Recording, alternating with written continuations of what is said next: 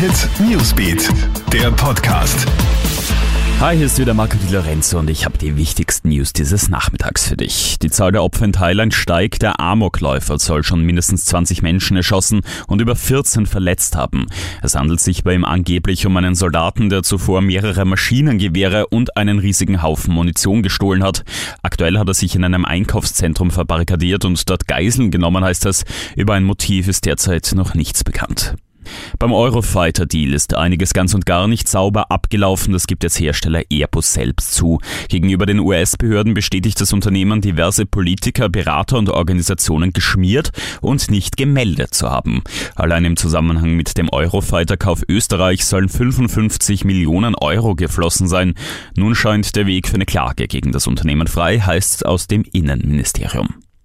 Und auch Apple steht am Pranger. In Frankreich wurde das Unternehmen zu einer Strafe von 25 Millionen Euro verdonnert. Der Grund die automatische Drosselung älterer iPhones. Dabei wollte man die Kunden dazu bewegen, weit früher ein neues Gerät zu kaufen, so der Vorwurf, das sei als irreführende Geschäftspraktik zu werten. Apple hat sich schließlich mit der französischen Regierung außergerichtlich auf die Millionenstrafe geeinigt. Und Clément Noël schnappt sich den Heimsieg im Herrenslalom von Chamonix. Der Franzose gewinnt in einem ausfallsreichen zweiten Durchgang mit 21 Hundertstel Sekunden Vorsprung auf den Norweger Timon Haugan. Auf Platz 3 die Sensation aus Österreich Adrian Pertl, der nach dem ersten Durchgang noch auf Platz 9 lag. Hinter ihm landet Michael Matt auf der 4.